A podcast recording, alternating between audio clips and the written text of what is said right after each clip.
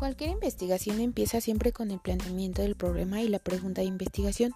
Las preguntas de investigación son las que dan, nos van a dar el sentido a la actividad investigadora. La relevancia, oportunidad y novedad del tema determinarán en buena parte el impacto e interés del estudio. Las preguntas de investigación nos van a orientar a la formulación de objetivos y todo el proceso de toma de decisiones en el diseño de la investigación, tanto en el análisis de datos, redacción y discusión de los resultados, así como de las conclusiones. Es por ello que es importante realizar estas preguntas de forma precisa y clara y no escatimar en tiempo ni esfuerzo para concretarlas e incluso contrastarlas con otros investigadores y valorar su oportunidad con instituciones profesionales del ámbito estudiado.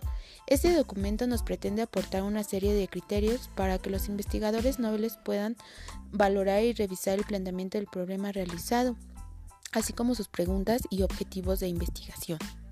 En la parte del planteamiento del problema, debe quedar claramente identificado, ya que la inversión de tiempo y recursos que se realiza en una investigación requiere de que la pregunta de investigación responda a un problema. Ciertamente podemos hacer muchas preguntas e investigarlas, pero si no responden a un problema, nuestro estudio no tendrá ningún interés.